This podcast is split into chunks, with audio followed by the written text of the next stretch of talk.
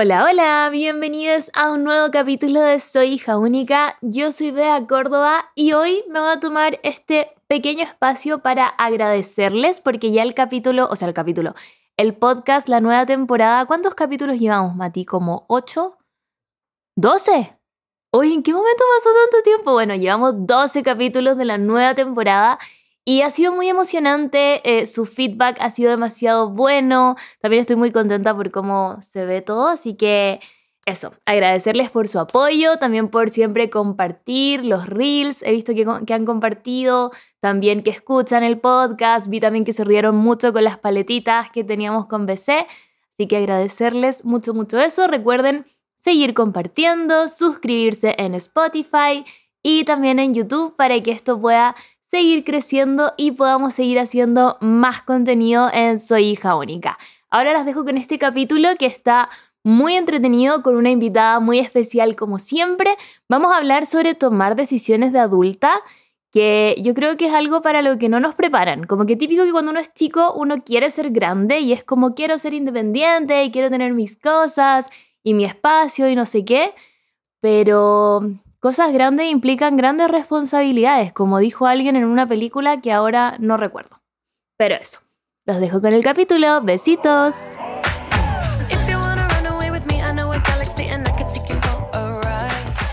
Este capítulo de Soy hija única es presentado por Comfort, un suavizante concentrado que rinde 25 lavados y que tiene un perfume delicioso. Contiene óleo de argán que hace que nuestras prendas queden mucho más suaves y además cuida nuestra ropa de las motitas que son muy desagradables cada vez que lavamos la ropa y empiezan a salir estas motitas. Bueno, con el suavizante pueden cuidar su ropita de eso. Es muy importante que sepas bien cómo usar tu suavizante porque no todos saben que en la lavadora hay un espacio específico donde se pone el suavizante, así que fíjate en tu lavadora en qué parte va y recuerda que como es concentrado, puedes aplicar muy poquita cantidad en tu carga de ropa. Si tu lavadora es de hasta 8 kilos de carga, un tercio de tapa va a bastar para tu lavado. Y recuerda, si quieres tener tu ropa muy suavecita, con un perfume delicioso y bien cuidada, el suavizante Comfort es tu opción. La apuesta que estabas esperando ya está aquí, Blackjack. Te apuesto que no te aguantas. Este es un delicioso pastelito que es un bizcocho relleno de manjar bañado en chocolate y que está, pero para chuparse los dedos. Haz tu apuesta y pruébalo. Hola Fran. Hola, hola. Bienvenida al podcast. ¿Cómo estás? Muy emocionada. Estoy muy contenta de estar acá, porque yo siempre lo escucho y lo veo, veo el podcast. Entonces, emocionada de estar acá sentadita, en la mantita baitai, con las cositas del café con miel, así que... Ay, sí, pues a ti que te encanta la decoración y todo eso. ¿Cómo, ¿Cómo encuentras que está mi casa? No, 10 de 10. De hecho, tengo esta misma. Tengo una parecida a esta, así que digamos que 10 de 10. Y muchas plantitas, perfecto. Sí, de hecho me trajiste un regalito, muchas gracias. Voy a intentar que sobre ella se esqueje. Ojalá. No, yo creo que sí, porque el potus siempre ha sido una planta fácil. Por eso de hecho tengo muchos potus. ¿Cacha que a mí me regalaron un potus y se me murió? ¿Sería muy mala con las plantas? le echaste mucha agua? Es que era en un. venía como en un macetero que no tenía hoyitos. Ah, ya, entonces estaba destinado a la muerte. Estaba destinado a la muerte, ¿cierto? Sí. Ah, ya no, no, fue tenés mi culpa. que siempre tenerlo en algún lugar que se pueda como drenar, Drenar. el agüita. Ah, ya no. Este como que me lo regalaron en el macetero. Como que venían en el macetero. Claro. Ahí el lo mejor es como trasplantarla a veces a uno de plástico por último que uno Ajá, tenga y y, lo de- meto. y met- y meterla dentro. Esa es la, la técnica, pero cuando lo regáis es importante sacarlo, que drene, porque si no se, mm, se ahoga. po. Entonces, o sea, Sí, se, se pone húmedo y se pudre al final. A mí me pasa que soy muy mala trasplantando mis plantas. Como Cuesta. que me da miedo. Cuesta. Onda, no solo es como de la habilidad, siento que se me van a morir. Sí, es que de hecho hartas se mueren cuando las trasplantan. Y no Sí. sé por qué partimos hablando como, una sección de plantas, pero sí, o sea, igual es, es muy normal que, sobre todo los esquejes a veces cuando llevan mucho tiempo en agua y los pasáis a tierra, hay hartas posibilidades que se mueran, eh, porque no se acostumbran a veces. Entonces yo recomiendo que si un esqueje está viviendo bien en agua, puede vivir en agua. Ah, no puede hay ser ningún problema. acuático. Puede ser acuático, Ah. sí. Entonces puede ser, pues le podéis poner una, bote- una botellita bonita, por ejemplo, las típicas de tónicas para los jeansitos siempre Ya. son bonitas. Listo, lo dejáis ahí el resto de tu vida. Yo tengo esquejes hace años en agua. No. Amo, es como un esqueje hidropónico. Tal cual. Tal cual. Oye, Fran, tú cuéntame un poco de ti, como para que ya nos vayamos presentando, porque las plantas muy bonitas, pero hoy día no Sí, te no a hablar de plantas. no, y tampoco es mi tema, allá que tengo un vivero en la casa. Eh, bueno, yo soy publicista, tengo casi 35 años eh, y por lo que me podrían llegar a conocer, o yo creo como por los que nos conocimos nosotras, porque eh, yo tengo hace mucho tiempo un, bueno, un Instagram como que genero contenidos, que antes era un blog muy vintage, porque yo sabía... Ay, ¿tú fuiste bloguera? Sí, fui bloguera. Yo partí el blog cuando me fui a vivir a Nueva Zelanda. ¿Ya? Como a los 25 años hice la Working Holiday, soy muy millennial. He hecho todo lo de los millennials, básicamente.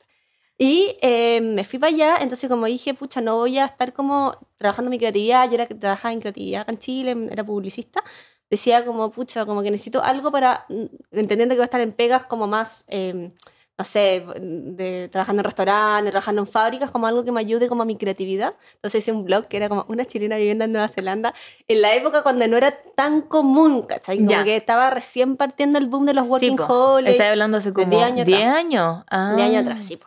Entonces yo partí ese blog y ahí escribí todo lo que había ya, la experiencia. No había Instagram en ese tiempo. No, po. Eh, onda, no- bueno, había como con juego WhatsApp, como que Facebook, eh, Instagram salió después.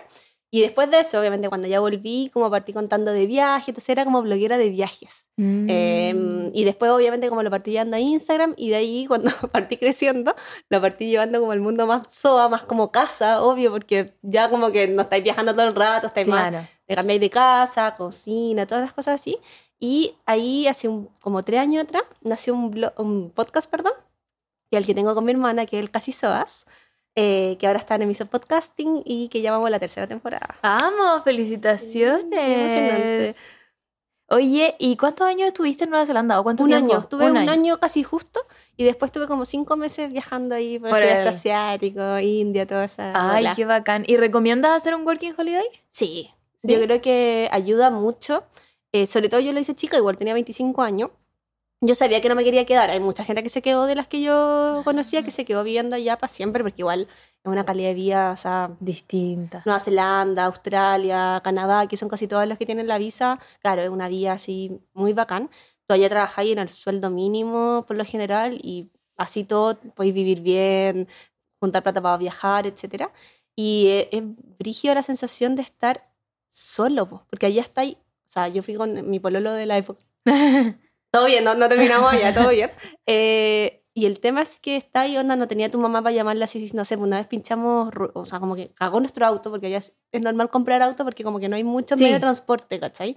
Como es un, un país muy chiquitito. Como cagó nuestro auto en la carretera y tú no tenés como a quién llamar, o sea, como llamáis, no sé, a tu papá, tu hermana, tu, a, no sé, a seguro, Falabella, lo que sea. Claro, no alguien que te ayude. nadie, ¿cachai? Entonces, es brígido eso como, no, sabes que me tengo que arreglar por mí sola, no tenéis pituto, no tenía alguien que te diga, oye, tengo un tío que trabaja, nada, tú con tu currículum así impreso, buscando pega, entonces sí, es una experiencia brígida. Qué heavy. La recomiendo mucho. Sí, bueno, yo ya tengo casi 30, no sé si siguen Sí, aceptando creo gente. que ahí el- eh, depende de la visa, creo que hasta los 35 hay algunas, por ejemplo, Mm. Canadá. eh, entonces, en ese sentido, es una experiencia muy bacana. Y gente sigue trabajando allá para siempre. Claro. como- porque hay harta gente que va, que no sé, pues, veterinario, que trabajan en el tema de vino como enólogo o como Ah, eh, que estudian agronomía, claro. sí. Funciona súper bien, ¿cachai? Así que, Ya. chef. Cacha que yo conocí a un tipo hace un tiempo que lo conocí, ponte tú un día y me dijo es que mañana me voy a Australia. Y yo como, ah, como, ¿qué onda? No, me voy a hacer este working holiday, no sé qué. Y me dijo, pero yo volví hace dos semanas de Europa de hacer un working holiday. ¿Ya? Y me contó que él se fue a Europa y hacía lo típico, como atender en restaurantes, no Sí. sé qué.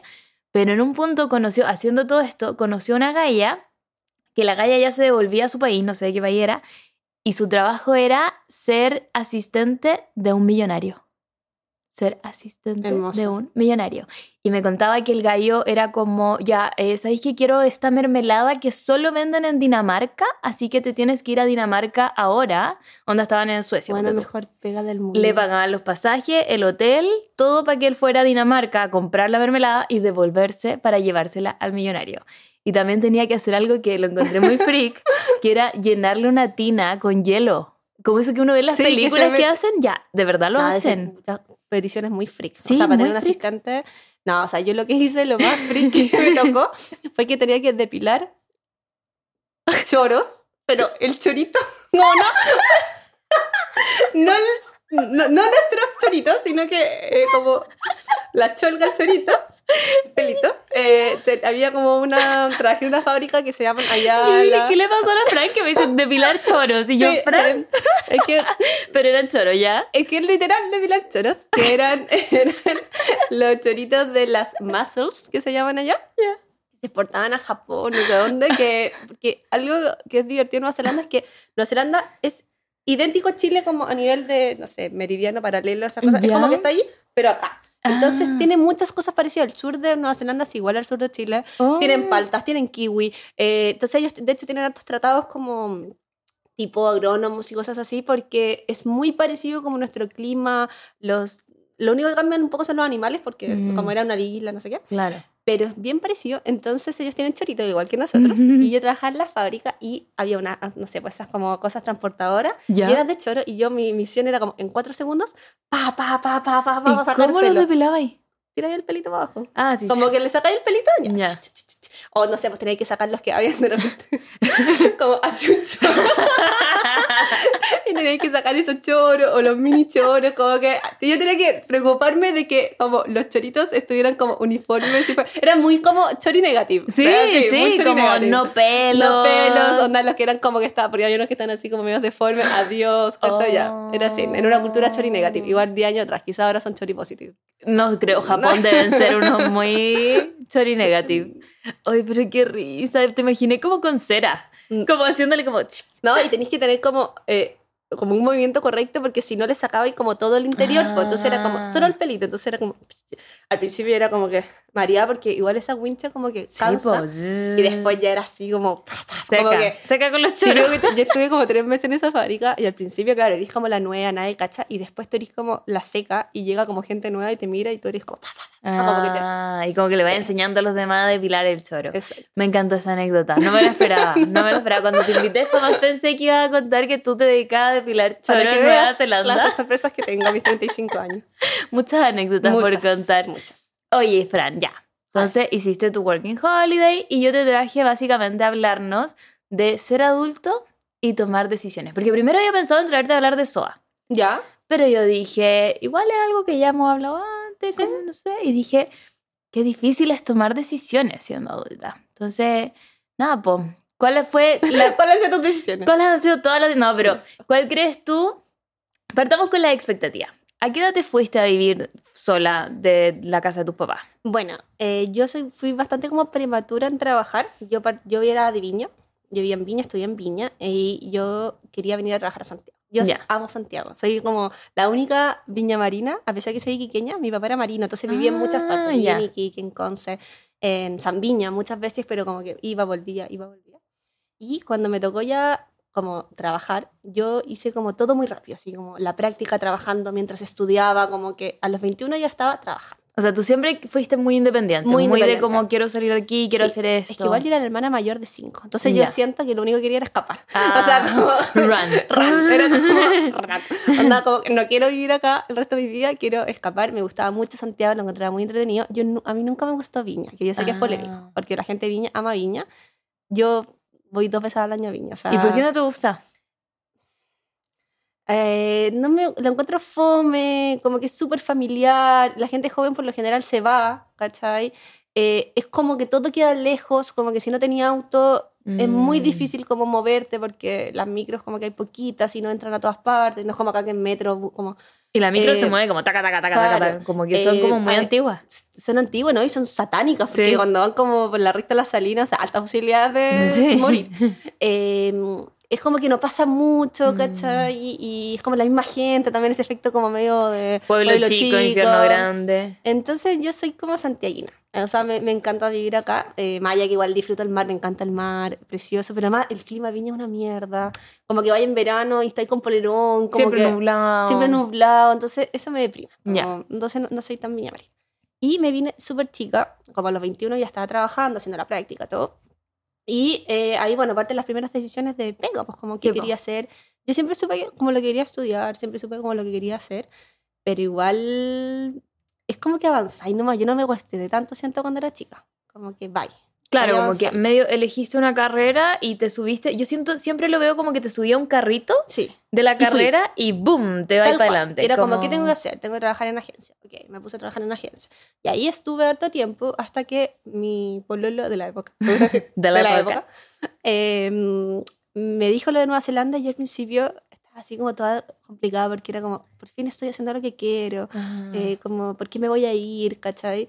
Y me acuerdo que hablé con una compañera de pega que era más grande que yo, haber tenido como mi edad ahora, y me dijo como, bueno, vaya a trabajar en esto el resto de tu vida, como, Ah, ándate un año y no pasa nada. Aprovecha. Y es verdad, no pasa nada. Onda, Ándate, volví, sí. no pasó nada. Eh, entonces tomé esa decisión, por ejemplo, de irme a Nueva Zelanda, que fue una buena decisión, yo siento. Y tuviste que dejar una pega. Tuve que dejar una pega. Después volví a la misma, da lo Ah, mismo. Como que ya. por eso que no pasa nada a veces. Eh, y de ahí seguí como avanzando en el mundo laboral, cambiándote de pega, ¿cachai? Como siempre en el mismo rubro. Eh, y ahí después parten, yo en ese tiempo vivía con mi papá, éramos roommates. Ya. Roommate con mi papá fue una experiencia muy divertida porque yo nunca viví tanto con él cuando chica, porque por lo mismo de su pega. Ya. Y después me tocó como vivir con mi papá. Una experiencia muy ¿Cómo interesante. fue eso? Eh, fue entretenido, sabéis que nos llevamos súper bien porque mi papá, no- como que él no me hueveaba por nada, o sea, si yo llegaba, no llegaba, si llegaba tarde, le daba lo mismo. Ya. Y yo fui como muy gay acento con él, como le tenía comidita, Ah. tape, entonces yo me encargaba del supermercado. Yo como que hice que esa fuera mi primera casa, más allá que no era, vivía como, era el departamento de mi papá, yo vivía como, esta es mía. Yo la decoré, yo como me preocupaba comprar las cositas y todo, entonces como que en esa dinámica nos llevamos súper bien. De hecho, mi Ah. papá siempre dice que el la mejor, la mejor momento de su vida ha sido cuando vivió conmigo y mi mamá así como... Ay, tu mamá como, perdón, eh, estoy gracias. pintada. Claro, pero era porque yo como que lo atendía, conversábamos, veíamos juntos como serie, entonces Ah. nos llevábamos súper bien. Eh, y de ahí, cuando yo volví a Nueva Zelanda, yo volví a vivir con mi pololo a la casa de mi papá, Ah, los tres. los tres juntos. Pero tres son multitud. Sí, bueno, esa relación terminó, digámoslo, eh, no, por, no por eso, pero... Ah. No, pero igual. Pero sí, obviamente como que afectó. Eh, y de ahí seguí viviendo un tiempo con él hasta que me fui a vivir con mi, como mi pololo de... Ah, con tu papá. Ah, yo No, sí como, claro, no. seguí viviendo con mi ex hasta que me fui a No. vivir con mi otro nuevo pololo. No, seguí viviendo con mi papá. Ah, ya. Con tu Eh, papá, habéis terminado esta relación y seguiste con tu papá. Exacto. ¿Y nunca Ahí. pensaste en irte a otro departamento? Es que las lucas igual es difícil. No, lo que pasa es que ese era el plan, obviamente no era que yo me iba a quedar viviendo por siempre como felices Los los, tres tres, no, obvio que no, pero era porque como estábamos recién llegando, estábamos viendo como la opción en ese tiempo como comprando un departamento cuando era un poquito más accesible que ahora. Ajá. Entonces en todo ese trámite, en toda esa dinámica, como que al final fue como que... no sale mm, tan. No, no sale tan. Mm. Entonces lo recomiendo chicos, como que se ahorran plata, pero mm, es difícil, sobre todo cuando es Sí. un departamento más o menos chiquitito. Más allá que no hubo ningún problema nunca, pero es como la- el hecho de pasar poco tiempo al final, como... Es que las dinámicas, yo siento que cuando uno ya se va a vivir con la pareja, ya hay cosas que empiezan medio a mutar y si agregara yo en mi imaginario a mi papá, no es una buena combinación. No, es como raro porque no se espacio. También el fin de semana nos íbamos a Viña a la casa de él con sus papás. Entonces Ah. al final pasamos como de papás en papás, como que era... Claro, no tenían como su espacio propio. No, o sea, no, Mm, no a diferencia también de, de, no sé, por lo que vivíamos cuando estábamos viajando. pues. Claro. Y de ahí, bueno, viví un rato con mi papá, también en la, en, en la mm, dinámica de juntar lucas, porque en publicidad cuando tú partís trabajando, por lo general ganáis bien poca plata, como que después te va mejor. Entonces dije, pucha, vivía súper en un departamento súper bien ubicado y todo, entonces fue como, ya no, voy a juntar plata. Y de ahí me fui a vivir con mi eh, pololo que... De ese entonces. de ese entonces, de ese entonces, el segundo. Le vamos a poner segunda, Segunda. época. Y esa fue ya mi casa. Y ahí Ah. comenzó todo mi mundo soa de mi casita, mi decoración, tomar la decisión del final también eh, dónde vivir, eh, onda como qué arriendos el que podemos pagar. Mi pololo en esa época, eh, me gusta siempre como. Eh, vivía solo, vivía en su departamento, pero yo le dije, yo no me Ah. quiero ir a vivir a tu departamento. Hoy, ya, cuéntame de esa decisión porque creo que es una cosa muy importante Sí. y que muchas personas cometen el error. Yo. Yo cometí el error de invitar a alguien a vivir a mi casa. Sí. Él tenía su departamento que él se compró en su momento, etcétera. Y bueno, obviamente todo bien como en el formato del eh, alojar, ¿cachai? Quedarte unos días, ¿cachai? Él nunca se quedaba en- con mis papás porque era como, era como un poco raro. Eh, pero generalmente yo sí, sí me, me quedaba y bacán. Pero cuando él me dijo ya como en su momento, ya onda como me gustaría que viviéramos juntos, o era como el paso normal, porque ¿Y cuánto tiempo llevan juntos? tenido como un año cuando nos fuimos a vivir juntos. Igual rápido, ¿o no? ¿Pero cuántos años tenías tú? Ya tenía como 28, 27. Ah, Sí, Era como tú, una cosa así, era una mini bea. yo tengo 29. Ay, sé que tengo sabía. colágeno, pero tengo Mira. 29. Yo pensé que era más chica. Ya. Entonces, la cosa es que me fui a ir allá y claro, o sea, eh, me dijo como vente a vivir para acá. Ya. Y yo, No. no. Porque esta es tu casa. Onda, de partida es como tu decoración.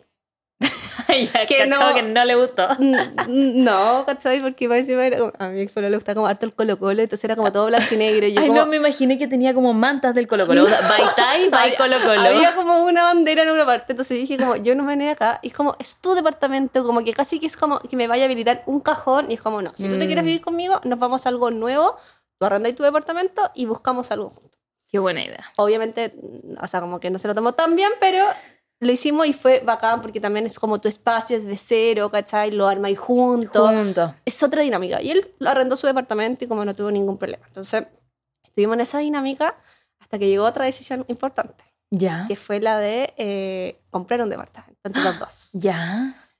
Eh, ¿Ahí cuánto tiempo llevan juntos ya? eh, yo creo que ya le pasamos unos 3, 4 años, yo creo. ya. Esto fue justo un poquito antes de la pandemia, fue como entre, 2019. entre estallido social y pandemia. sí. Ya. Y eh, bueno, una decisión grande, o sea, Sí, al o final sea, es una decisión grande. Y comprarse un departamento ya es una decisión si uno lo hace solo y si lo haces con alguien más, te estáis casando. eh, sí, o sea, es, es, es claro, es ese nivel de, de complejo. Te estás casando con el banco y con la persona al mismo tiempo. Tal cual. Y bueno, y también está el tema de que yo, yo creo que también porque como viví en muchas casas, yo viví como en 17 casas cuando era chica, Ah, ya. muchas, muchas. Entonces siempre mi sueño era como tener mi casa. O sea, todavía ahora porque, bueno, te voy a contar, spoiler, ya no vivo ahí, claro. Entonces... Ah, eh, pero tú querías tener tu casa, no era como que querías ser nómade por siempre. No, Ah. yo quería tener mi casa, quería sentarme, como tener mi casa, romper paredes. eh, me gusta mucho la decoración, ¿cachai? Entonces Mm. quería tener como mis cosas a mi gusto. la libertad de hacer todo. hacer lo que quisiera. Ese era como un sueño. Yo, por ejemplo, nunca querido casarme, nunca, nunca me ha interesado esa parte como de ser adulto, Ya. pero la parte como inmobiliaria me encanta. ¿Te eso- gustaba ir a ver casas piloto cuando eras Bueno, Me chica? encantaba, me encanta como ver eh, El Mando a la Hora, Ya. eh, Tu casa, tu mi casa. Yo, bueno, yo no veía MTV, solamente veía como Home and Health. Como, Same. Soy de tu misma, de tu misma parroquia. De hecho, mis papás les gustaba panorama de fin de semana, a íbamos a ver piloto. casas piloto. No sé por qué. Yo ahora les pregunto a mis papás porque no tenían planes de comprar una casa porque ellos tienen su casa. Y íbamos a ver casa. Mi mamá, es que me gustaba ver la decoración y tal cual. sacar ideas. Piensa que antes no había Pinterest, no había Instagram. ¿Verdad? Como que ir a una casa piloto era la opción de ver cómo vivía la gente o como Sí. que estaba de moda. Tampoco acá no había ni Ikea, no llegaban, no llegaba nada. Entonces era Sí, me acuerdo que mi mamá era que le gustaba la revista Vivienda y Decoración, mucho. el Discovery Home and Health, sobre todo el Extreme Makeover. Me encantaba el Ese primer cover. Move Move That Bus. Qué increíble, increíble Ah, una programa. maravilla. Y ir a ver casas pilotos. Ya, entonces, entonces, ese era mi sueño. Y también, obviamente, la parte como de que tú decís, como igual establecerse, una buena inversión. Yo junté mucha plata por mucho tiempo para poder hacer este pie. Lo hablé con mi pololo de la época. de la época. Y siempre, eh, o sea, allí fue como, ya, démosle. Para esta fecha ya tenía ahí como 30 y tanto. Ya he tenido como casi 30 recién cumplido, 30, Ya. 31, una cosa así. Igual era como joven dentro de todo, Sí. como para el mundo inmobiliario. Nos compramos el departamento. Eh, fueron como seis meses de búsqueda, Ya. más como tres meses ya del crédito. Es horrible. Es horrible. Es sí. horrible. Quiero que la gente sepa como que si se va a embarcar en ese mundo de la adultez, es difícil porque entre ay, voy a perder la casa porque el crédito no me va, no me da- o sea, el banco no me da el crédito, Mm. o el pie, o el, el- no sé, pues nos gustaban departamentos y de repente como el dueño se echó para atrás. Onda, ya no quiero vender. Ah, como departamentos usados. Sí, po, porque yo quería Oh. departamento usado, renovarlo. Ese era Ya. mi sueño. Ah, ya. Tú muy home and No, muy, no, Move the Bus, versión... eh, Bus. Entonces ya, hasta que encontramos un departamento, a mi pololo no le gustó, yo así llorando. Después como ya se convenció, no sé qué, hicimos también toda la renovación, todo acá, Ah, hiciste Eh, la remodelación. todo, ¿no? Ya. Quedó hermoso. Lo pueden ir a ver a mi Instagram si se van bien para atrás, bien para atrás, bien para atrás, bien para atrás, ahí lo encuentran. Eh, sí, lo hicimos juntos con una empresa de arquitectura, quedó hermoso. Él ahora vive ahí, entonces lo- eh, si lo siguen pueden seguir viendo cómo quedó mi apartamento. Nosotros nos hallamos muy bien, entonces por eso que Ah, ya. no hay problema como de hablar con... Bueno, espero que no tenga problema. Saludos. Saludos, besitos. Eh, y de hecho, bueno, hace poco yo le, eh, él me compró mi parte, porque como lo habíamos comprado a medias, estuvo todo el tiempo como eh, qué íbamos a hacer, si lo íbamos a vender o todo. Cuando decidieron ya no seguir juntos. Exacto. Ah, porque sí, vamos a saltar esa parte. Sí, pues, así como, no, bueno, ahí. ¿por qué no sigue? Entonces, terminado ese momento, llegó otra decisión. ya. Esa ha sido una de las decisiones más complejas y más extrañas, que es el tema de eh, tener hijos. Mm. Entonces, ¿qué pasó? Eh, bueno, yo soy de una familia muy grande, entonces de alguna forma viví mucho como toda la parte de mi mamá teniendo muchos hijos. Nosotros Además, eres la cinco más hermanos. grande, po. Mi mamá me tuvo a los 22, o sea, mi mamá a mi edad tenía cinco hijos. A tu edad tenía como tres. Entonces yo viví como mucho ese proceso y cuando eres chica tú no te cuestionas si querés ser mamá o no. Es como obvio que vaya a ser mamá. Sí, porque Como te que- pasan siempre una guagua como de juguete y es como Sí, juega a ser y mamá. más allá de que, de que yo me gustan otras cosas también, o sea, me gustan las Barbie, me gustaba jugar a la muñeca, etcétera. Como que es como obvio, como más adelante voy a querer tener hijos. Claro. Y lo mismo me pasó cuando iba creciendo. Yo sabía que no iba a ser mamá joven, como no iba a tener mamá los- no iba a tener hijos a los 20 porque quería viajar y Claro. quería trabajar.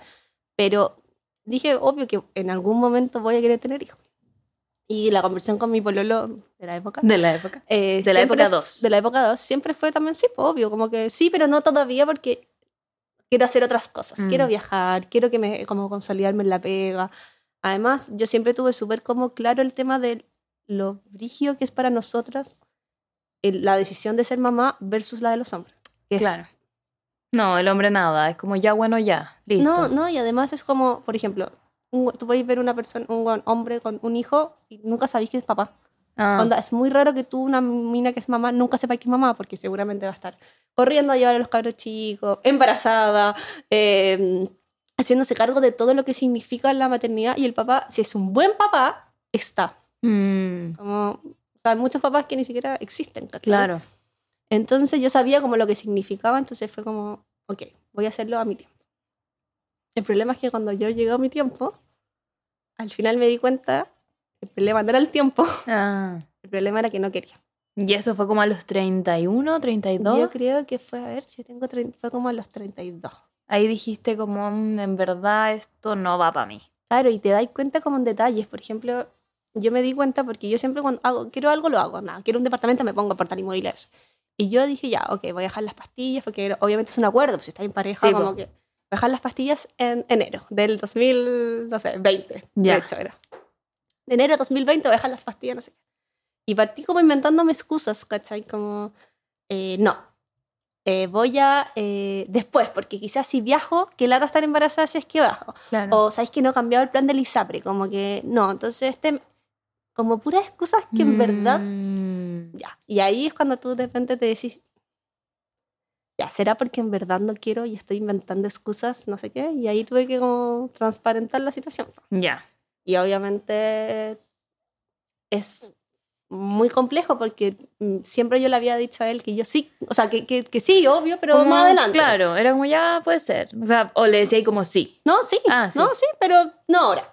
Ah. Pero después fue como, mm, es que parece que no quiero y, y, y, y- no es una decisión que tú puedes decir, ah, lo hago igual. No es como, no, No. no quiero viajar a Brasil, viajo igual. Es como, es una decisión para el resto de tu vida. Entonces, Sí. es como, no quiero. Onda, y no quiero y, es, y mm, Y no. Entonces, obviamente fue súper complicado la situación. em, porque también él sí quería y es totalmente válido. O sea, Claro. no, no existe como eh, está bien o está mal.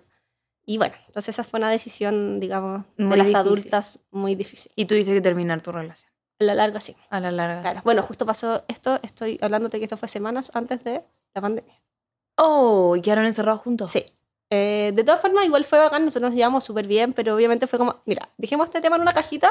Es probable que nos muramos todos, como que en ese momento Mm. Claro. hay que acordarse cómo era en ese tiempo. Era como, Horrible. nos vamos a morir todos, Sí. como que estaba, da lo mismo, estoy, más no, no estáis pensando en tener hijos cuando No, se está acabando menos. el mundo. Ya, entonces sí, como, dejemos esto en una cajita y lo hablamos más adelante. Y claro, más adelante ya cuando, cuando se, fue como la primera, cuando ya Abrieron las cosas abrir un las cosas y todo, fue como conversemos y al final nos llevamos bacán, nos queremos caleta, pero nunca vamos a llegar a una unión porque tú no puedes transar Ninguno de no querer dos. ser papá Mm. y yo no puedo transar ser mamá porque... No. mm. Entonces sí, Oye, y cuando tomaste esa decisión, porque ya, te llevabas súper bien con él, Sí, hasta el día de hoy, Sí, como me dijiste. llamo súper bien. ¿No te dio miedo como perder esa relación? Obvio, obvio que te da miedo porque perdí varias cosas. O sea, Sí, perdí tu relación, que una relación que te lleva ahí bacán. Perdí mi, de- o sea, vivir en mi departamento. eh, perdí como todos los amigos o, o toda la dinámica de vida que tú tenés con esa persona, la familia, cómo se llevan, como los grupos de amigos, los grupos WhatsApp. Pero al final tú tenés que ser como fiel a ti misma, ¿cachai? Y, y no podéis solamente estar en una relación donde es bacán y todo, si es que no sabéis que al final hay algo que no... Claro, el que no- proyecto no es en común en, ese sentido. muy difícil. Oh, ¿Y te costó demasiado tomar la decisión? Sí, bueno, me sirvió como toda la pandemia, toda la pandemia un poco para tomar la decisión. Igual fue una decisión en conjunto, al final tampoco fue como, pero obvio, no, era como intransable, entonces al final como, tenemos que hacer esto porque es justo para los dos. Claro. Eh, también tomamos la decisión de que él se quedara en el departamento, porque yo quería en ese momento por, por primera vez vivir sola. Ya. Y ese departamento era un departamento pensado como para una familia. Entonces, Ah, en un departamento grande. Y él se quería quedar ahí, entonces fue como, ya, bacán, tú quédate, tú pagas el dividendo. De ahí conversamos, como de ahí lo vemos, vemos cómo solucionamos esto. Y así solucionó hace un par de semanas, yo creo que ya Ah. como dejé de ser eh, propietario de ese departamento y, y él pasó a ser el, el propietario. Otra decisión también. Eh, pero fue, fue obviamente difícil, pero está bien. Hay que Eh. aceptarlo y dar vuelta a la página y me fui ahí a vivir sola por primera vez. ¿Y cómo lo hiciste para irte? Como que igual se terminaron en buena, entonces Súper. no fue como que tomaste tus cosas y te fuiste un día para otro. nada. De hecho, todo lo contrario. Eh, bueno, yo me puse a buscar departamento. Y bueno, en esa época era todo tan difícil que yo buscaba departamento en el portal inmobiliario y lloraba tanto que se me nublaba las propiedades. No. como que no podía ver porque además era como, ¿qué voy a encontrar que supere a mi departamento que hice yo, ¿cachai? Onda, Mm. como, ¿qué voy a superar? Como vivir sola, ¿qué me va Onda, tenía... Igual estaba en pandemia todavía, esto fue como octubre del 2020, ¿cachai? Ya. Eh, y encontré un depart- el departamento donde vivo ahora que me gusta mucho. Después de buscar harto, como mucha gente te- típico te pregunta como, Fran, me gusta tu departamento, ¿dónde es? Y es como, bueno, es que no, no quedan departamentos, pero es solo buscar mucho Sí. portal inmobiliario, como busquen, busquen, busquen, onda, millones de veces. Salir a mirar a los barrios que te gustan. Hasta que va, o bueno, o no sé, la plataforma que sea que busquen, pero Claro. Eh, es buscar mucho rato, busqué mucho y el departamento que encontré se entregaba como en un mes más. Ah. Y yo hice todo para ese departamento, ya hasta le escribí una carta al dueño. Ah. Onda, le dije, yo me imagino viviendo acá. Onda, a ese nivel loca. Onda, loca. Ya, pero te entiendo porque yo quería mucho este departamento donde estoy ahora y le, le di mi Instagram. Le dije, mira, es que yo te puedo dar mi Instagram, entonces tú vas a ver todos los días tu departamento que está bien, porque yo te lo voy a mostrar en historia. Me encanta. Entonces vas a poder verlo. Ni- Y me sigue. Y he visto que a veces como que ve mi historia y yo Como, como, se cuadra, así como... Claro. Sí, "Oh, po. pintaste una pared, ¿por qué? mm, mm, ya. Eh, sí, pues yo onda como que le mandé una carta, onda le dije, ya, ¿cu- ¿qué necesito? Onda, pagar dos meses, pago dos meses, como, ya, y lo logré. Entonces también ahí fue una otra decisión de irme a vivir sola, Mm, que es una decisión maravillosa. Te gusta. Me encanta. Yo encuentro que ir sola es ¿Te maravilloso. gusta a ti? De hecho, me gusta tanto que me da miedo que quizás nunca quiera volver a vivir con alguien. Me pasa exactamente lo mismo. Mi psicóloga me dice como que me tranquilice, que no va a ser tan así, que eventualmente quizá quiera vivir con alguien, pero por ahora yo no me veo viendo con nadie. Yo tampoco. De hecho, lo, lo he conversado harto, mm, eh, que tampoco me imagino volviendo a la rutina de vivir con alguien porque es. Vivir con alguien es brígido. Es Yo creo que todos lo normalizan. Es lo mismo tener hijos, como, como tenéis que hacerlo, tenéis que vivir con alguien, como que to- es como una etapa, una cosa como que todos hacen, Sí, pero yo creo que poca gente le toma el peso lo complejo que es. es muy complejo vivir con otra Porque tú persona. puedes llevarte muy bien con esa persona en muchas dimensiones, pero vivir juntos no necesariamente, porque además también uno a veces pasa por momentos de querer estar sola, eh, querer las cosas a tu manera, etcétera, y estar todo el rato teniendo que como llegar a acuerdo. eh, Peluísimo. ¿Cacha que yo pensaba que a mí me pasaba eso porque como yo tengo otra amiga que también vive sola y también es hija única. Entonces las dos como que pensábamos que era que por ser hijas únicas nos gustaba tanto vivir sola. Pero ahora tú que No. tenías cinco, o sea, cuatro hermanos más, Sí. también te gusta, entonces va más allá de eso. Yo la primera cosa que hice cuando me fui a vivir sola, bueno, yo me llevé como más mi decoración, pero los muebles y todo eso lo dejé, como que eso las cosas las compré nuevas. Pero lo primero que hice, me acuerdo, fue comprar como sábanas rosadas. ¿Ya? eh, como cuadros, como todo lo que antes tenéis que estar cediendo, porque más allá que yo sí puse mucho de mi decoración en el otro departamento, siempre es como, ¿qué te parece este cuadro? Sí. ¿Este o este? Onda como, onda, si yo compraba sábanas rosadas, igual sabía que iba a ser un tema, porque era como, onda, colo colo, ya. Claro. Eh, la bandera del Colo Colo. recordemos, recordemos sábanas del Colo Colo. No, no como sábanas del Colo Colo, pero sí como ver, como teniendo todo el rato que llegar a acuerdos de cosas. Me imagino ¿cachai? como ese meme que sale como una cama literal del Colo Colo y dice como aquí mi bella, como aquí te voy a hacer mía. Ya, fácil. Casi. Entonces, como comprarme sábanas rosadas. Como de verdad Ya. se voy a decir, puedo poner, quiero una planta acá, la voy a poner, tengo que preguntarle a alguien, a nadie. A Listo. nadie. Es carísimo, Mm, es carísimo. Sí, Hay es que carísimo. decirlo porque todo, todo, como cualquier cosa pasa por ti. Pero en este momento que puedo pagarlo, voy. Sí, de hecho a mí me pasó que igual es un alivio muy grande. Sí es más caro, sí más caro. he tenido que restringir cosas que antes no restringía y no sé qué, pero la cagó la libertad. Yo efectivamente cambié mi cubrecámara que lo pienso porque siempre tenía que preguntarle a la otra persona y ahora es morado. Listo. Y es como lila. O las cosas que compré en la cocina, ¿cachai? también. Como saber que, por ejemplo, tú dejaste un jugo, tú abres el refrigerador y ese jugo está. Sí. A mí me ha pasado tan así que ahora se me echa a perder la comida porque me dura mucho tiempo. Entonces, Bueno, es parte de acostumbrarse a ir. eh, Sí. Igual estoy siendo injusta, yo no vivo sola. Yo vivo con la Roma. la Roma. ¿Ella la adoptaste después de haberte ido a vivir sola? Hay una historia brígida que acá hay opciones de ponerme a llorar, pero nosotros cuando yo vivía con mi ex teníamos a la Nala, nuestra gatita. La adoptamos en pandemia también. El amor de mi vida, la Nala. Primer gatita que tengo, primera mascota mía, la amaba con todo mi corazón. Esas cosas que pasan, que pasaron con los gatos, es que nosotros, justo cuando yo estaba, yo ya, ya yo ya estaba viviendo en mi nuevo apartamento. Pero yo tenía que ponerle mallas, todo eso. Mm, Y la decisión que habíamos tomado nosotros era que yo me quedaba con la Nala ya. teníamos que separar. O sea, pa- parte también de todo este el tema de eh, separar como los gatitos, los perritos, Claro. todo es difícil. Que es otra decisión de tener animales, Mascotas, mascotas, sí. ¿cachai? Que es, es brigio. Y, eh, y la Nala se quedó como un ratito más en su casa mientras yo me cambiaba. Le dije, quédate tú con la Nala, ¿cachai? Y me- Justo fue como un feriado que era como cuando recién abrieron cosas, entonces yo me fui por primera vez a Viña desde todo ese año. Él se fue de vacaciones, eh, que una persona encargada de la Nala, y la Nala se escapó. No. Todavía no puedo entender cómo, porque había malla, todo, tenía collar, todo, pero son esas cosas que tú dices, ¿Qué no hay explicación. Mm. La Nala se escapó, yo me enteré en Viña, no podía viajar porque, bueno, horrible. La cosa es que la Nalita yo la encontré muerta No. al día siguiente. Su collar se le salió. No, o sea, así como que todo nada tenía Oh. sentido.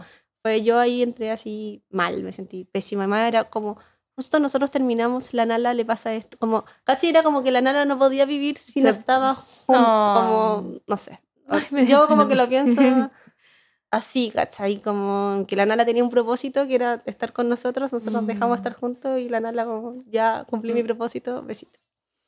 Ya, yo me fui a la mierda, todo. Y mucha gente nos ayudó a buscar a la Nala. Eh, amigos que vivían cerca, etcétera. Y la cosa fue que uno de sus amigos me dice, mira, yo sé que esto acaba de pasar y todo, pero quiero que sepas que nosotros estamos cuidando a unos gatitos que son una maravilla eh, por si quieres adoptar. Y yo así como, ¿cómo le voy a hacer esto a la Ah. Nala? Yo no la voy a reemplazar, no sé qué. Y mi pololo, mi ex pololo, me dijo como, Fran, como, bueno, tú amas a los gatos, como que vaya a irte a vivir sola, como, en verdad, la Nala no va a enojarse contigo, Mm. como que no lo pensé así, vamos a verlos y veamos. Ay, te acompañó. Es que él adoptó al hermano de la Roma Ah. y yo adopté a la Roma. O sea, eran cuatro gatitos, él adoptó uno, yo adopté la otra, que era la Roma, él adoptó al Toti, que son hermanos muy parecidos además. Eh, y ahí yo me quedé con la, con la Roma, perdón, entonces la Roma yo la adopté como un mes después de, dos meses después de vivir sola en ese departamento. Y pasó a ser obviamente la reina de la casa. Hasta sí, la amo. Me encantan todas las historias que aparece la Roma. Y aquí viene otra pregunta de decisión.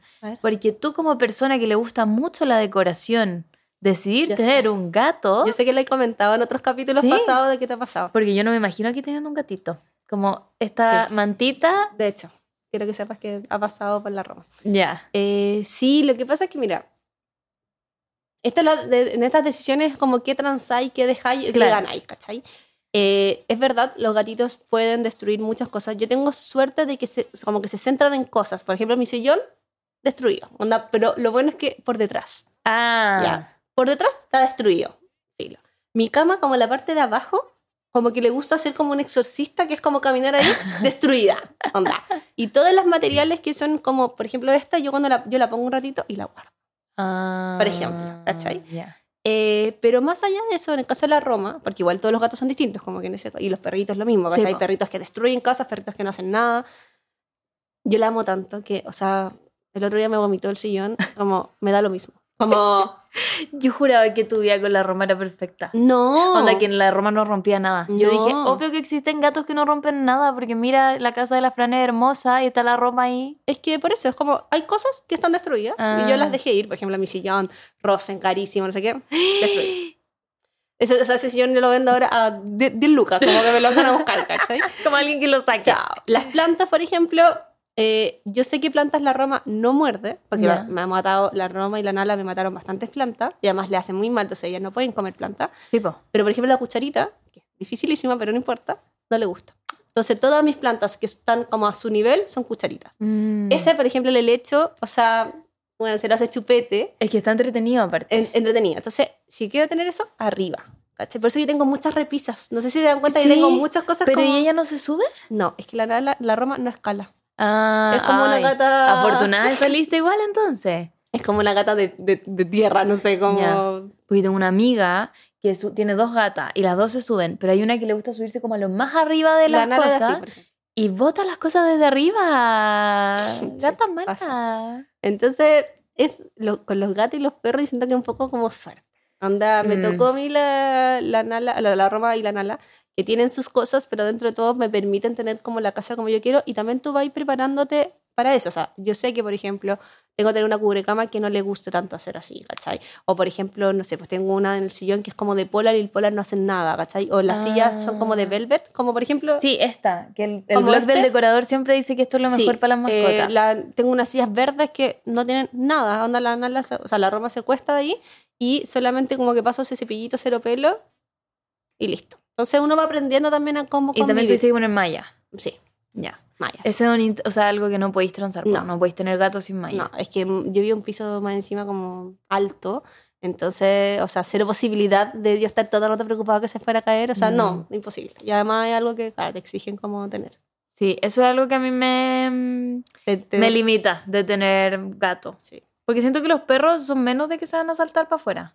O sea, es que depende del perro, pues, obviamente. Pero si un perro más chiquitito, claro, pues ahí podemos tener como malla abajo. Claro, pero con como gato algo- tenéis que tener malla así como. sí, en pues se partes. suben todo. Sí, es una lata, pero es- como algo que tú estás dispuesto a hacer. Ah, Porque, o sea, estar con la Roma en la cama, o sea, yo llego de la pega, dejo mi mochila, típico te echáis como a revisar, no sé qué te escribieron mientras que estáis en la micro, y se me viene, se me ronronea, onda cuando me he sentido mal, está conmigo siempre, me anda persiguiendo, Oh. onda voy al baño, va conmigo, me pone su carita, o sea, filo, como que tú decís, da lo mismo. que- Rómpeme el sillón rosa nomás. Despiértame a las 4 de la mañana, dale, da lo mismo. Ay, te despierta a las 4 de la mañana. Sí, la Roma tiene un tema como de horarios que ella, los gatos son como crepusculares. No todos los gatos le pasa lo mismo, hay gatos que duermen toda la noche, la Roma no.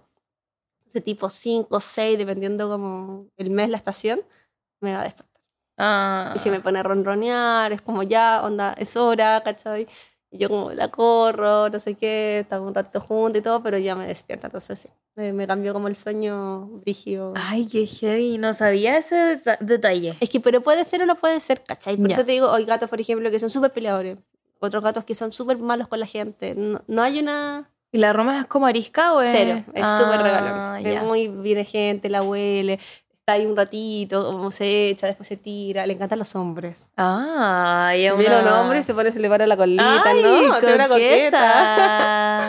Es una coqueta, pero es eh, exquisita. Yo la amo. Ah. Entonces, es, bueno, es lo mismo que si también uno decide tener hijos, ¿cachai? Tú decís como, oye, es caleta de plata, es caleta de tiempo, pero quiero, ¿cachai? Entonces tú decís, ¿Tu voy. mascota? Sí. ¿Hijo? No. En mi caso sí. Ya. Gato sí, eh, hijo, prefiero ser tía. Ya. Sí, está bien. ¿Y eso es algo con lo que ya estáis segura? Sí, o sea, ¿Onda, ¿Te igual, operaríais? si pudiera, o sea, feliz. Si fuera como no tan complejo como es, que tenéis que casi como que Ir al a Vaticano. ir a 200 gi- eh, como ginecólogas, ¿cachai? Que te autoricen y como que te... Ya. Si no fuera tan complejo que no quiero hacer esa como paja en este momento, lo haría. Onda, sí o sí. Eh, pero también uno nunca sabe, ¿cachai? O sea, también a veces cuando dice, ¿estás segura? O sea, estoy segura que hoy al menos no quiero y que no estoy haciendo nada para cuidar mis óvulos. Igual yo tengo 35, o sea, ya estoy en una edad donde comenzáis a tomar decisiones, como Mm. mis amigas que, por ejemplo, están solteras pero quieren tener hijos, están eh, congelando sus óvulos, ¿cachai? Están en toda esa pega, que es decisión, plata, lo mismo como prioridades. Sí.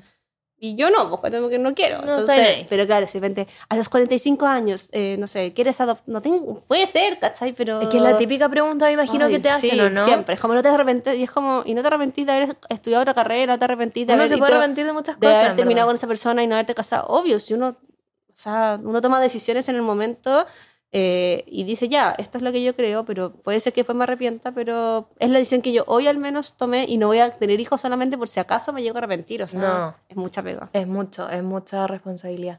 Oye, Fran, pero que heavy eso que acabáis de decir de como no tomar decisiones por no arrepentirte No. y, y aprender a vivir con que quizás, no sé, cuando tengáis 75 años y digáis, uh, quizás sí debería haber tenido ese hijo. Pero bueno, como que uno tiene que aprender a vivir con... Así como hay muchas mamás que se arrepienten de haber tenido hijos. O sea, También. como, hay muchas, "Mm, yo no hubiera tenido. Onda como, Mm. o, "Mm, lo hubiera tenido después, ¿cachai? O no hubiese tenido tantos.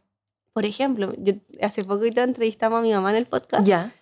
y claro, le preguntamos como, ¿qué estáis pensando? O sea, como, ¿Qué, se te pasó por la cabeza? Y me decía como, claro, a mí me tuvo a los 22, o sea, ya casada a los 20, muy chica todo. Dice, no estaba pensando, como que era algo como que había que hacer y lo hice y porque me gustaban las guaguitas, como que yo ni siquiera pensaba como casi que iban a crecer y se iban a transformar en estos seres, ¿cachai? Y onda, Claro. porque mi mamá nos decía que para ella lo más difícil era como cuando éramos grandes, no cuando éramos chicos. Adolescente debe ser terrible. Adolescentes, ¿cachai? Chocando autos, curados, con problemas, no sé, adicción y todo. Y mi mamá como, Claro. ya. Eh, entonces decía, claro, o sea, hoy pensando hubiera tenido hijos más grandes, hubiera hecho pero, pero en ese momento fue lo que pasó y, y listo. Yo creo que no hay que arrepentirse tampoco de las decisiones que uno toma para- en todo orden de cosas. Sí, tanto de pega, de de- estudiar. me debía herido, no me iba, como se... Ya, Ya fue. Ya lo hiciste. Ay, pero me encanta eso. Es que yo, como persona de personalidad ansiosa, eh, suelo darle muchas vueltas a las cosas y es como, ay, es que si hago esto, entonces después, ¿qué voy a hacer? Y me, me atrapo mucho Claro. y me cuesta mucho tomar decisiones. De hecho, yo he mantenido relaciones y también carreras en donde no debía haber estado, ¿cachai? Como solo por miedo hay que ¿Qué quizás... pasa si es sí. que...? oh, sí, Porque total, esto es como lo que ya conozco. Entonces, como es que esto ya lo conozco, debería seguir aquí. Y después era como, no. Y tomando el, de- del tema que estamos hablando, las decisiones de adulto, eh, bueno, uno toma todo el rato muchas decisiones, cambiarse pega, no cambiarse pega, de vivir con esta persona, no vivir, tener esta relación o no. Eh, pero yo creo que una cosa es como ir viviéndolas nomás, como eh, tampoco darle tanta vuelta porque es, o sea, Sí. y, y- y las dos cosas te van a traer cosas buenas, o sea, yo no me arrepiento de haber estado con mi ex pololo a pesar de que termináramos, como Claro. que no lo veo como un fracaso, a pesar de que, claro, las cosas nos dieron otra vuelta, o no me arrepiento de haber estado con la gente que estuve. Hay un par que me arrepiento. Ay, sí, Hay cositas que se hay algunas cosas que uno dice, ay, qué ¿cachai? Sobre todo más chica, más que, más que ahora. Eh, o pegas, como de ya estado acá menos tiempo, todo, como- porque claro, lo veis con la perspectiva del tiempo, todo lo que había aprendido, pero en ese momento era lo que tenías que hacer. Hay pegas que te ayudaron a conocer gente que ahora, eh, no sé, pues como después te ayudaron a cosas. Claro. Yo tengo un- una experiencia, hecho como la pega que tengo ahora. Eh, bueno, yo cuando partí haciendo el podcast con mi hermana, fue como, ya, onda, cero, ¿por qué voy a hacer yo un, A mí me invitaron a hacer el podcast, Ah, como ya. que no fue una idea que salió de mí. Fue una amiga que estaba trabajando, generando podcast, donde están las, las tres últimas neuronas, como en esa... Ah. eh, la Tere, en Mantra, me dijo, yo te veo en un podcast con tu hermana hablando de cosas de SOA, y yo sí. Ah. Yo como con suerte hablo, como que tengo muy mala adicción, como, ¿por qué, cachai? Mi hermana nunca había hecho como nada como tan comunicacional. Y fue como, ¿sabéis qué? Démosla. Ah, como avanzar. Partimos en ese podcast, no teníamos nada, fue como que lo hacíamos por el amor al arte, bacán, todo, y típico te preguntan cómo te pagan. No, No. pero como que es un contenido, me parece entretenido, no sé qué. Eh, y en ese, eh, una vez hicimos como unas menciones para una marca y por casualidad la persona que estaba viendo eso era un ex compañero mío de la U. Mm. Y él dijo como, la pa-", bueno, en Villa me dicen pancha, entonces, Ah, la pancha, no sé qué, oye, no sé qué. Y justo le estaba buscando una persona para su pega a cargo de no sé qué. Y dijo, la pancha. Onda como que me escuchó en el Mm. podcast y dijo, ella, obvio. Y yo la pega que tengo hoy es por ese amigo que me escuchó en el podcast. Ah. Entonces, a veces tú haces cosas y no sabías esas cosas a dónde te van a llevar, ¿cachai? Mm. Onda como, hoy estoy acá y a lo mejor justo alguien me vio en tu Claro. podcast, o justo alguien que me conoce a mí te vio a ti en, en, onda en esto y, y pasa algo. Entonces, dejarse llevar un poco y sí planificar algunas. Claro, Yo creo como que, medio por ejemplo, fluir, pero tener un plan. Yo creo que es importante, por ejemplo, yo todavía ahora tengo de nuevo el plan de tener mi depas Ya. mío, ¿cachai? Entonces tú para eso no podéis fluir, porque no tenéis que juntar plata, tenéis que tener como una responsabilidad crediticia, tenéis que tener un- una pega estable. Entonces digo, ya, este es mi, mi proyecto, voy a hacer 20.000 cosas, no me urjo tampoco cuando pase, pero sí me estoy planificando para él. Así como Mm. estudiar, irse a vivir afuera, casarse, no sé, para mí no es un plan. Pero si alguien es y quiere hacerlo, es como ya, parte juntando plata, parte buscando a tu marido. Eso es difícil. ¿eh? como, como que creo está bien, pero no creo que mi recomendación sea como estresarse, como sobre todo Mm. también el tema de los tiempos. ¿Cuándo me tengo que casar? ¿Cuándo tengo que vivir junta? O sea, como vivir solo. ¿Cuándo? Sí, no. Yo creo eso sí que algo súper importante es que cuando tu plan involucra que tienes que tener una segunda persona para hacerlo, intenta bajarle las expectativas, porque me ha tocado conocer personas que, ponte tú, querían mucho ser mamá, pero mucho, así demasiado. Y ahora se ven que ya están más cerca de la edad en la que no puedes tener hijos, o sea, como que empiezan Claro. a haber problemas para eso, y están sin pareja. Y como que les, les angustia mucho. muchísimo el tema. Entonces, como cómo hacerlo también en ese caso, ¿cachai? Como mejor no poner tanta expectativa frente a los planes y de repente igual dejarse fluir y, y controlar solo lo que se puede controlar, que son, ponte tú, como ya, ¿quieres tener tu departamento? Ok, ahorra para esto porque es tu proyecto solita, ¿cachai? Sí, cuando tenéis proyectos en pareja eh, o, o más grupos, una sociedad también puede ser un emprendimiento. También. O sea, es difícil. Sí. Y es difícil, bueno, y ahí yo lo que les recomiendo a estas, como, por ejemplo, a mis amigas que están en- que quieren ser mamá y no tienen pareja y ya se les está como un poco pasando la edad. Es, claro, ¿qué podía hacer? ¿Podéis congelar óvulos? ¿Podéis, ¿qué, ¿Qué opináis de adoptar? ¿cachai? Claro. Como, ¿Qué otras opciones veis? Porque, claro, sí, yo entiendo que ese era tu plan, pero ya no fue, ¿cachai? O ya no fue como tú querías, ¿cachai? Entonces... Y también, por ejemplo, hay mujeres que realmente no pueden tener hijos, como que no pueden quedar embarazadas. Por ejemplo, mi mamá, ella no quería tener solo una hija, mi mamá quería tener más hijos. Y no pudo, porque eh, tuvo una enfermedad, no podía tener más hijos simplemente. Y siento que, claro, como que hay veces esas cosas pasan. Y a mí me pasa que veo, y no, no juzgo, pero muchas mujeres que quieren mucho quedar embarazadas y se hacen millones de tratamientos para lograr quedar Sí. embarazadas. Y a veces yo como, "Mm, quizá podría adoptar, como que... Sí, es súper difícil porque tiene que ver como con las expectativas, sus Mm. sueños. Es como lo mismo cuando te dicen, ya, pero podía arrendar. Como, Claro, pero quizás obvio, no- pero quiero tener, quiero botar una pared, como que, Claro. como, ¿cómo te explico? Pero, mm, pero sí, hay que, como yo digo, como informarse para saber qué alternativa hay. Por eso que tiene que ver con la planificación. Mm. Creo que está bien planificar cuando eres adulto. O sea, algo que es muy difícil es que todo depende de ti. Sí, Como- qué horror. Onda, por ejemplo, cuando eres chico y ahora valoro tanto a mi mamá, onda, el dentista. Eh, ya, todas las cosas que te pasaban en los dientes, como que tú ibas al dentista, te lo arreglaban y listo. Como, A lo listo. más sufría y un pinchazo. No, claro, y, y a lo mejor tu mamá te retaba y todo, pero ya. Onda, tú ahora es como, hola, me tengo que hacer un tratamiento, no sé qué, eh, son 600 mil bellas. Y tú tienes que hacerte cargo tú. La Roma estuvo estos últimos dos meses con muchos temas, la guatita, examen, no sé qué. Me salió 500 lucas cada mes. Pagué en remedios. Ex- 500 lucas, o sea, pagué como un arriendo en la Roma cada mes. Y bueno, es mi responsabilidad por tener mi Claro. gata y no sé qué. Y saludos también, ¿cachai? Eh, bueno, no sé, me subieron los gastos comunes. Saludos, onda.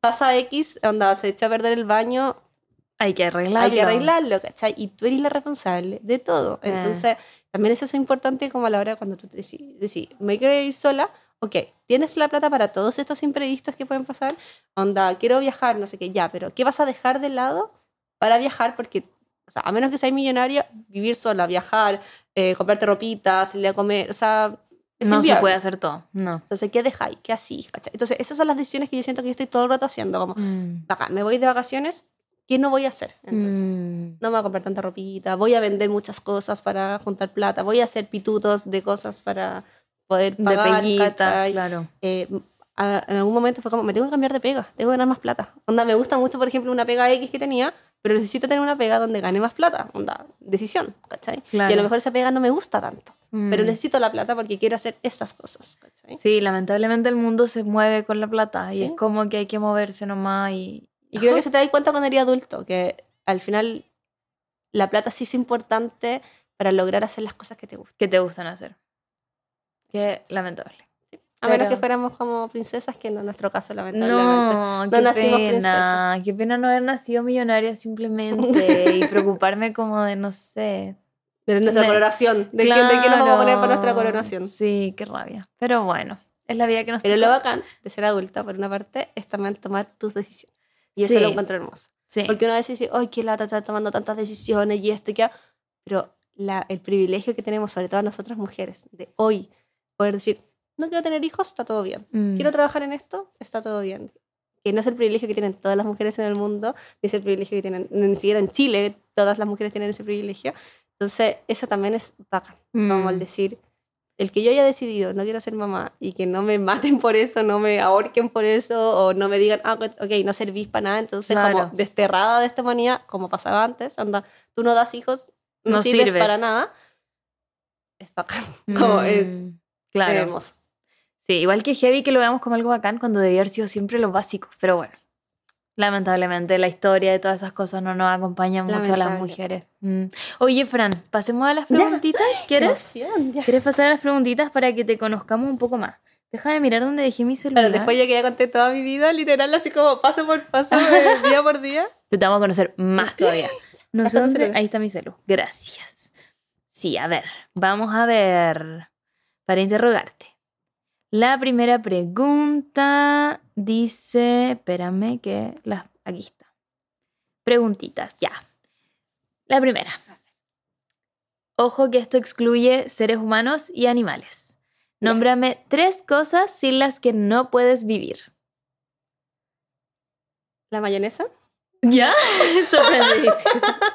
La mayonesa. Bueno, yo soy adicta a la mayonesa. Quiero saber, acá se pueden mencionar marcas, no importa. Ya. Marca de mayonesa. Eh, yo soy Kraft. Kraft. Kraft original lover. Ya.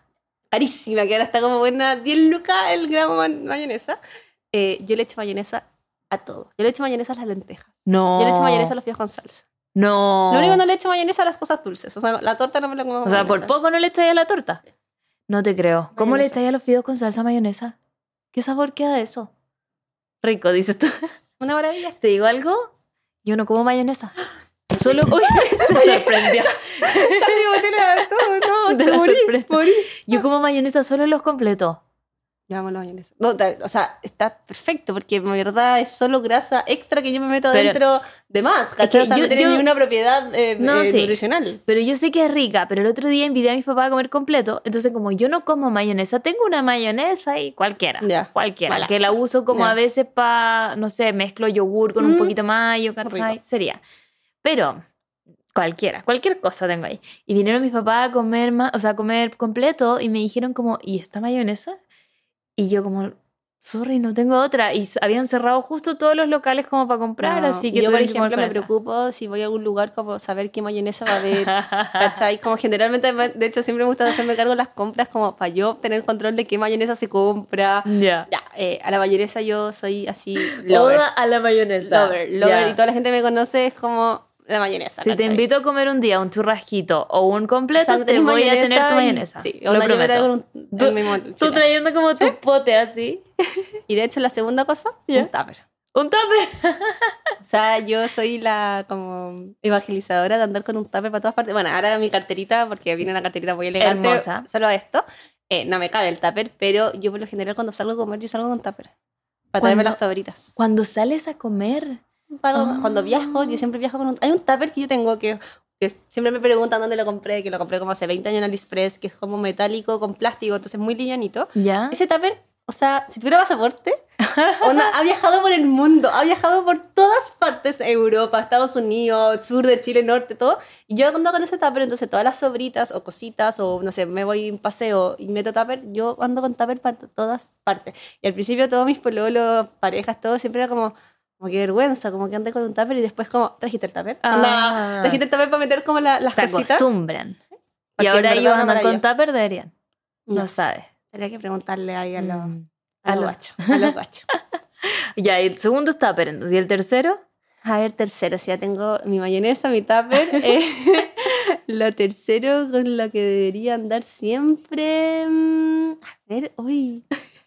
Eh, Me sorprendiste yo- demasiado. yo creo que siempre ando como con, por ejemplo, como algún brillito labial o Mm. alguna cremita. Siempre soy buena como para andar con alguna cosita como de ese mundo del skincare o eso como en, en la cartera, en el bolso. Tengo millones, las voy repartiendo en distintas mochilas, carteritas y todo. Perfecto, porque me pasa que tener una y andarla pasando cartera en cartera, no. Como que siempre se te olvida Sí. y quedó en la otra cartera y cuando te quería Sí. echar, Y cagaste. hay un día que yo ordeno todas las carteras y saco como todo lo que hay y es como chicles, VIP, Ah. eh, muy, millones de cosas.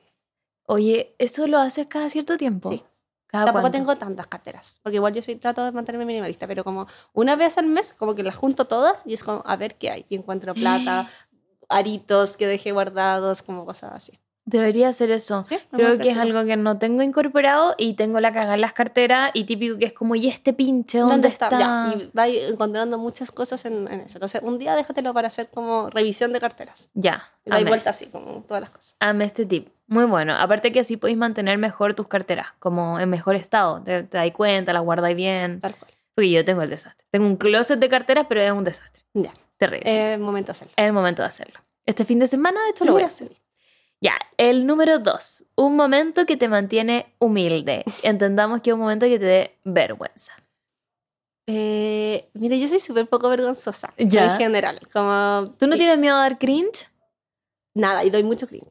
No, Como- tú no das nada de cringe. No, pero sí, porque, eh, o sea, sobre todo como porque yo me rodeo en un mundo de pocos como creadores de contenido y cosas así. Entonces, claro, como que me dicen como, ay, como, como ¿Cómo no te da vergüenza como estar haciendo contenido. Ahí te como, comentan. Sí, pero igual yo siempre siento que es un poquito de la envidia. Sí. Porque siempre es como, ay, eh, y te mandan cosas gratis, la típica. Y es Oh. como, a ver, nos- me mandan cosas gratis, yo genero contenido, no sé qué. Pero siempre es como, ay, como, como un poco como, mm, y después es como, ay, qué bacán. Igual, Sí. igual a mí me gustaría que me mandaran, pero, pero, como, eh, pero como si fuera fácil. Igual es como, es caleta de pega. Como, Es una pega gigante. Y más encima tú tenés tu pega normal. Sí, o sea, pues como tu pega, pega- Tú eres Hannah Montana. Soy Hannah Montana. Estás con tal tu cual. pega de Hannah Montana y tu pega de Miley Cyrus. Tal cual, y es como así, literal, como que en un momento estoy allá y un momento acá.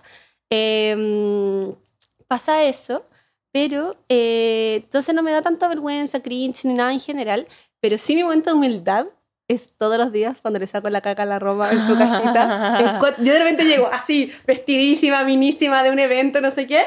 Me saco los zapatos, me pongo en cuatro y comienzo a en la bolsita echar huevona. No, y para que la ropa estuvo enferma la guatita. Entonces, No. además, no solamente tiene que recoger la cara, caca, sino que tiene que mirarla, fotografiarla y enviársela a la veterinaria todos los días. Entonces yo así como, ok, este es el momento de que mi celular está lleno de fotos de caca No. y yo como sacándole fotos a la caca, como casi como "A ver, este mejor ángulo, Ah. voy a sacarle a modo retrato, Claro. para que... eh, Aquí le llega mejor la luz. Literal. Entonces ese es mi momento de humildad. El Ah. diario es todo lo que tenga que ver con la Roma. Recogerle la caca, limpiar el vómito, darle sus remedios, todos esos momentos humildes. Te imagino a ti con este blazer y Tal todo. cual, mi blazer, los doblados, ahí, recogiendo las- Ay. Bueno, parte de tener una mascota. Tal cual. Ya, la pregunta número tres es que ¿te gustaría bailar? Sí. Ya, ¿qué canción te hace que te vuelvas a la pista de baile sí o sí? Eh, ya, esta acá yo creo que es como se me va a caer carne brigio. Pero yo cuando chica era muy buena para bailar. Yo iba a bailar todos los fines de semana, todos, así todos los sábados iba a bailar en Viña. Había una discoteca que se llama Goose, había Ya. otra que se llama Stingray, había otra que se llama eh, La Scratch. ¿Ya? Todas estas estaban repartidas en distintas partes y yo iba bueno, todos los fines de semana a una. Y hay una que es como, mírala bien, eh, ella es la que rompe el suelo. ¿Esa es tu canción? tú le voy a escuchar así, no sé qué, y era como, amiga, y te iba a bailar así, y yo creyéndome la diva porque yo La era que, la que rompe el rompía suelo. Ay, es una muy buena canción. Sí, Sí, yo también me devuelvo con esa. Es que creo que las old school son una joya. Insuperable, insuperable. Yo creo que podrían existir muchas cosas. Yo amo a Bad Bunny y Yo todo lo que sea. lo. Pero no hay nada que supere la energía que te genera una canción antigua. No sé si es por la época en la que la vivimos, que es como éramos adolescentes y por ende te transporta un Puede poco ser. a eso. O si los niños chicos, me gustaría como entrevistar un día a un niño de 10 años y que me diga si le pongo mírala bien, si la ¿Qué encuentra buena pasa? o no. ¿Qué Sí, le pasa? Sí. Claro, porque... No, pero estoy de acuerdo contigo, que hay, hay- a mí me gusta mucho también Bad Bunny, me encanta, o muchos como eh, canciones nuevas, pero eh, mírala bien, No. insuperable. Un perreíto antiguo, Sí, nada que lo supere. Ya, la pregunta número cuatro, yo creo que esta te va a encantar. A ver, a ver. ¿Qué electrodoméstico eres? Ya, yo creo que soy un refrigerador. Ya. Porque tiene mayonesa adentro. Porque nací para estar llena de comida rica dentro. No. de mi guatita. Tener mucha comida rica acá como en todas partes. Yo soy muy buena para comer. Y eh, me encanta como, me encanta además como mi refrigerador, o sea, como tener cositas ricas, como que ayer fui al supermercado y lo llené de cosas ricas y como que soy feliz con eso. Entonces, ¿Y qué son cosas ricas para ti? Porque creo que eso es muy subjetivo. Sí. Yo, por ejemplo, cosas ricas no solamente para mí como chancheo, como galletas, chocolate y cosas así, sino que también como cosas que me gustan mucho. Ya. Por ejemplo, estoy fanática de comer en la mañana, eh, que esto pareciera como casi como de dieta, pero yo lo encuentro exquisito, que es pampita, calentado en la air fryer, Mm. como que queda crunchy. Empezamos muy bien. Mayonesa, obvio.